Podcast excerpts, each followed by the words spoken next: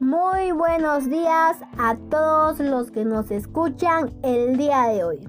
Estoy muy agradecida como también alegre con los que nos acompañan cada día a través de nuestro podcast.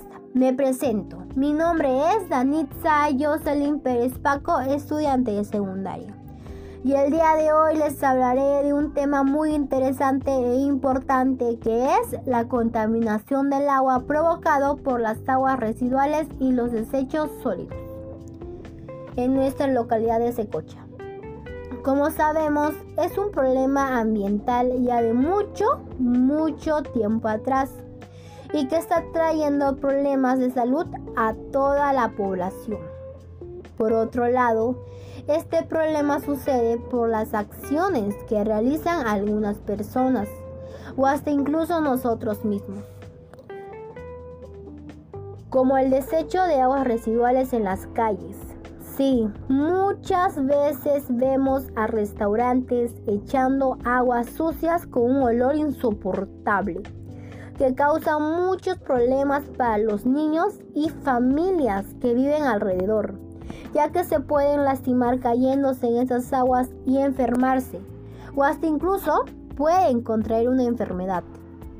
También vemos botellas, bolsas de plásticos tiradas, entre otras acciones más, que es un problema de atención que tenemos que solucionarlo, pero ya.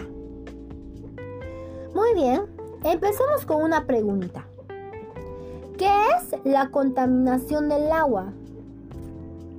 Bueno, la contaminación hídrica o la contaminación del agua, como ustedes quieren llamarlo, es una modificación que está generalmente provocada por el ser humano, que la vuelve impropia o peligrosa para su consumo, la industria, la agricultura, la pesca y las actividades así como también es muy riesgosa para los animales que viven alrededor de nuestra localidad, lo que conlleva a un impacto muy grave en la salud de todas las personas, ya que cuando realizamos acciones de contaminación hacia el agua, provocamos la destrucción de nuestra hermosa biodiversidad. La escasez de agua potable. Muchas veces vemos y oímos a localidades que no cuentan con agua. También enfermedades como la cólera, diarrea, hepatitis A, fiebre tifoidea y la polimiolitis. Por otro lado, les hablaré y les voy a compartir algunas alternativas para disminuir la contaminación del agua desde casa y que puedas preservar tu salud y la de tu familia. Comenzando con limitar el uso del plástico, ya que algunos acaban flotando en los ríos, muchos, muchos en forma de microplásticos que pueden dañar a nuestros peces. Ahorrar la mayor cantidad de agua. El ahorro de agua es una forma importante de ayudar a preservarla como un recurso global y evitar echar aguas residuales en las calles, ya que nos pueden causar enfermedades y perjudicar a nuestra salud futura y presente de hoy.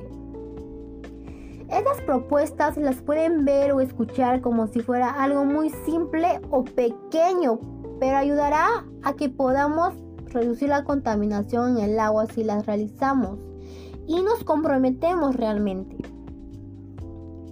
Para finalizar, el cambio está en nuestras manos de poder cuidar y proteger el medio ambiente, evitar los desechos de aguas residuales y otras acciones ya mencionadas para disminuir este fenómeno de la contaminación del agua.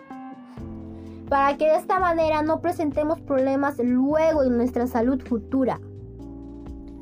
No seguir contaminando los recursos naturales como el aire, agua y la tierra de cultivos, ya que gracias a estos recursos nuestra familia y nosotros vivimos.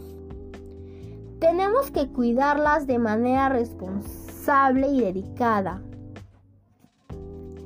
De esta manera, te invito a que tomes conciencia y puedas compartir y opinar acerca de este problema mundial que estamos atravesando hoy en día. Por último, cuidar lo que nos da vida es la acción más digna de uno mismo. Es una frase muy pequeña, pero muy poderosa a la vez.